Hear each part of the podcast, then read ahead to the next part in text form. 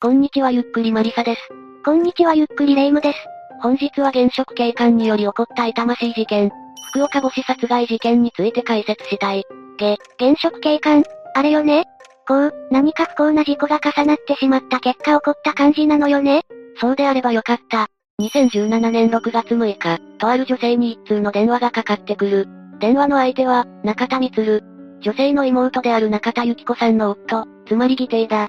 中田は義士であるこの女性に、子供たちが学校に登校していないようだから見に行ってほしいと頼んだんだ。中田と幸子さんの間に長男良介くん、長女美優ちゃんがいたんだが、その日は二人とも登校していなかったようだ。自分で行けばいいじゃない。中田の職業は警察官だ。この時は福岡県警本部にて出勤していた。それで近所に住む技師に頼んだようだ。確かにそれは気になるわね。だがこの女性が家にたどり着くと、1階の台所で息絶えているゆきこさんが目に入る。またこの時2階では敷かれた布団の上で良介くんとみゆちゃんが死んでいた。台所には練炭が置かれていたこと、また妹の惨状を目の当たりにしたことで彼女は動転した。それでもなんとか119番に通報し妹が死んでいること、そして練炭自殺と思われることを伝えたんだ。うんなんか某探偵のアニメで似たような場面を見た気がするわね。一目見て実の妹が死んでいると判断し、通報するっていうのは少し変じゃないかしら？そうだろうか？枕元に焚かれた練炭があって、ピクリともしない人がいたら、自殺と考えてもおかしくないんじゃないか？またこの女性は妹の生活が順風満帆でないことを知っていたから、自殺認定の方が自然かもしれない。そう言われればそんな気もするわね。少々引っかかりを覚えるのはわかるが、この女性は霊夢のような疑いから犯人ではないかと非難された。当然だがこれは風評被害で真相は異なる。なら犯人は？犯人は様子を見てくるように依頼した中田光だった。彼は2017年6月5日深夜から6日未明にかけて自宅で妻子を考察。その後、強盗など第三者の犯行と見せかけるためか、ゆきこさんの遺体の周辺に油を撒いて火をつけた。というかこれ証拠とか足がつきそうなものは全て消そうとしたんじゃないの？かもしれない。だが放火は失敗した。それで中田は事前の策として台所に火のついた練炭を置き、ゆきこさんが無理心中事件を起こして自殺したように見える偽装工作をした。それで何食わぬ顔で福岡県警本部へ出勤して、技師を犯人に仕立て上げようとしたのか。引っかかりかけた私が言うのもあれだけど、警察は技師さんを疑ったりはしないわよねさすがに技師を犯人扱いはしなかった。また自殺の線を信じることもなかったようだ。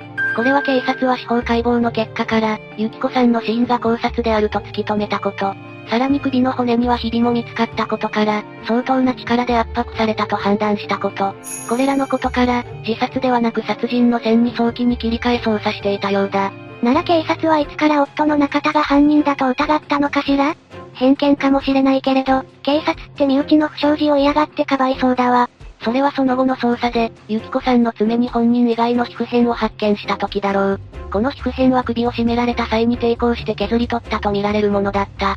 それでこの皮膚片を DNA 検査にかけた結果、中田光の遺伝子と一致したんだ。おお、それはかなり有力だわ。警察側は、その他にも台所に巻かれた油の上に中田の所有する靴と同じ足跡が残されていたこと。また巻かれた油が中田の職場のロッカーから見つかったジッポーライターのオイルと同じものだったことを突き止める。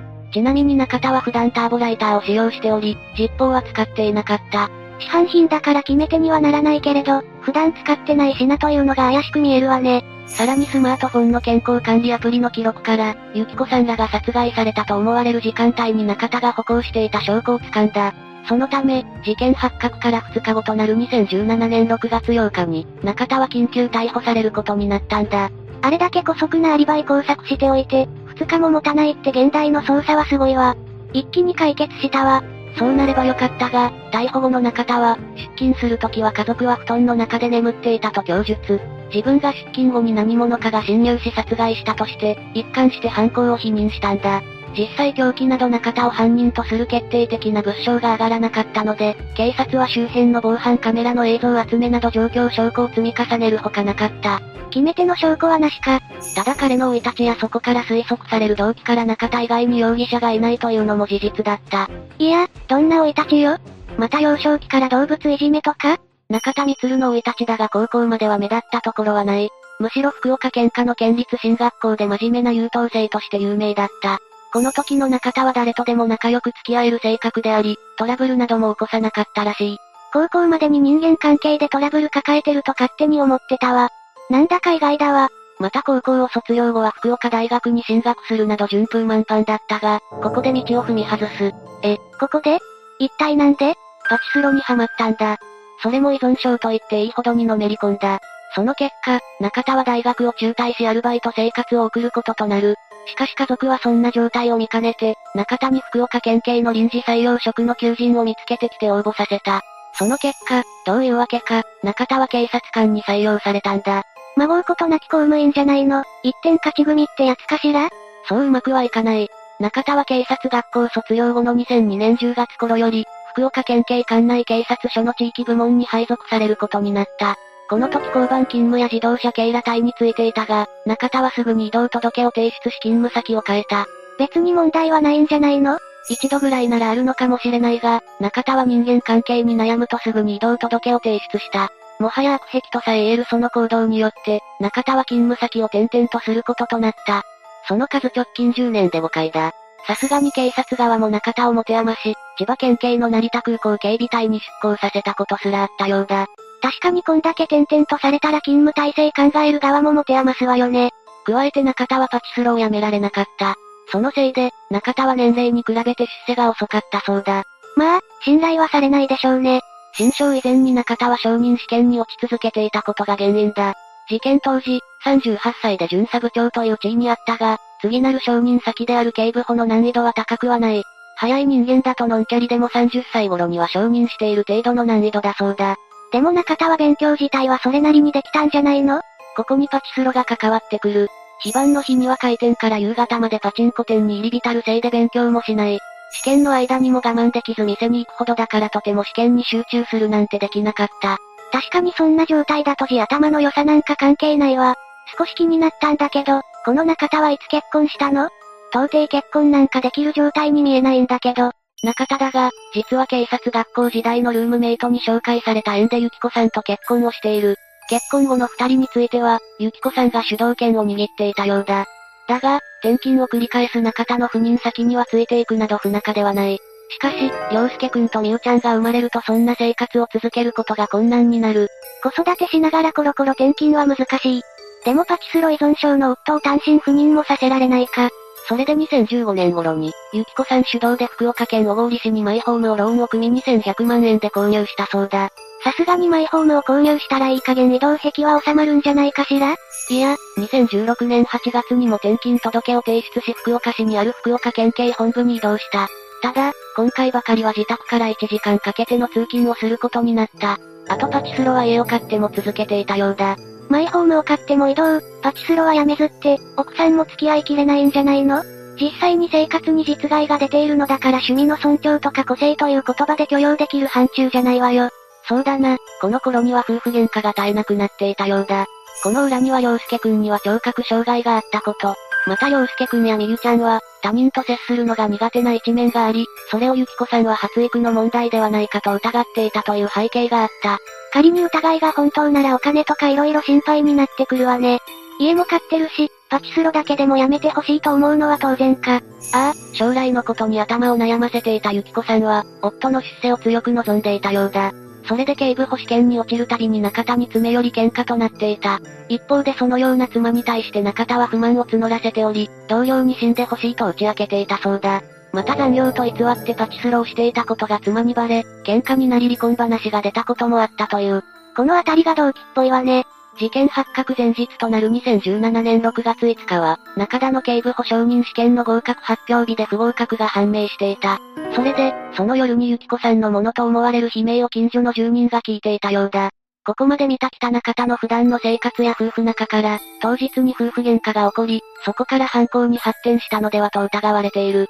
でも、ここまで動機と状況的証拠は上がっているけど、凶器とか殺害の目撃証言といった決定的なものはないわね。犯人の線は濃く思えるけれど、裁判はどうなったの？疑わしきは罰せず ?2019 年11月5日、福岡地裁で開かれた裁判員裁判初公判で、中田は身に覚えがないと一切の犯行を否認した。腐っても警官ということで証拠の重要性は理解していたのかもしれない。ただ検察側は今まで述べてきたような中田の生活態度と夫婦の問題から動機があったこと、周辺の防犯カメラの映像から第三者の侵入を否定したんだ。新証拠とかじゃなくて、これで押し切れるの？弁護士は第三者が侵入した可能性を否定できないと述べる。それをもって中田は犯人ではないと無罪を主張した。やっぱりそうなるわよね。これは長引きそうな裁判だわ。いや、第3回後半で出されたスマホの動作記録から中田の証言の矛盾点が指摘された。中田は子供たち2人と午後10時から11時の間に眠りについていた。そこから朝まで起きなかったと供述していた。だが、就寝したはずの中田のスマホに歩行記録が2回もある。中田はこれについてどう答えたの？妻がスマホのパスワードを破って行ったものだと否定した。中田によると無断でパチンコ店に行く自分を GPS で監視するというので、以前パスワードを教えたとのことだった。また疑わしいけれど否定しがたい言い分を。ちなみにゆきこさんのスマホについても不可解な捜査があった。事件発生日の午前4時40分以降、ロック解除を試み失敗した形跡があったそうだ。ゆきこさんのスマホは指紋認証ロックだ。不快な言い方かもしれないがゆきこさんがこの時亡くなっていても認証をパスできる。つまり事件日の中田とゆきこさん二人のスマホの動作を整理する。まず午前3時30分から4時の間に中田のスマホが17歩の歩行記録、その後2階へ移動した。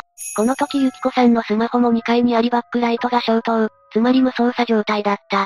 この時二人が2階にいたのね。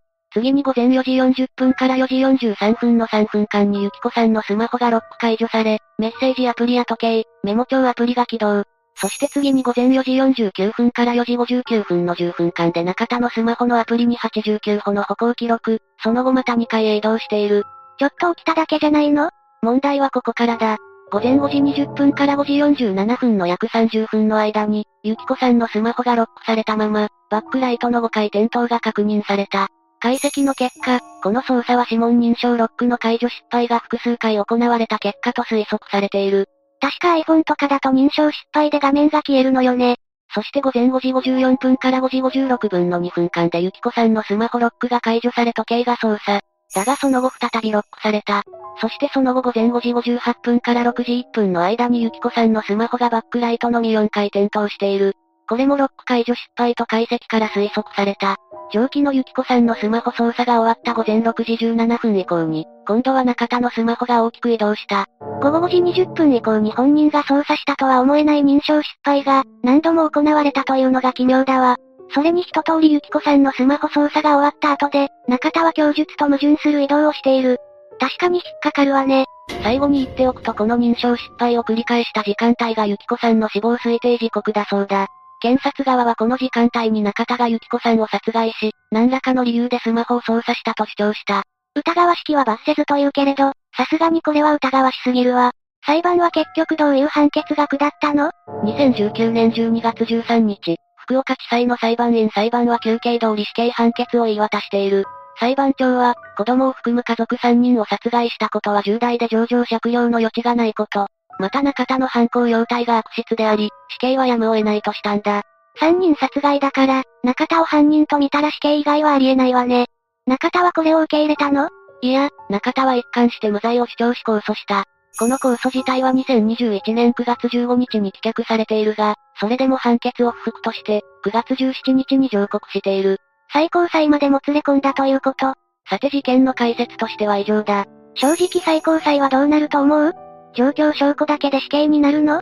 状況証拠だけで死刑が下った判例はある。冤罪の可能性があるのに死刑にするのかという意見はあるだろうが、今回も流れからして棄却されるのではないだろうか。とはいえ、このような状況からでも逆転無罪となったケースもないでもないから、まだどうなるかわからない。死刑判決になりそうではあるけれど、結局のところは最高裁を待つしかないということね。最後になりますが被害に遭われた方に哀悼の意を表します。最後までご視聴ありがとうございました。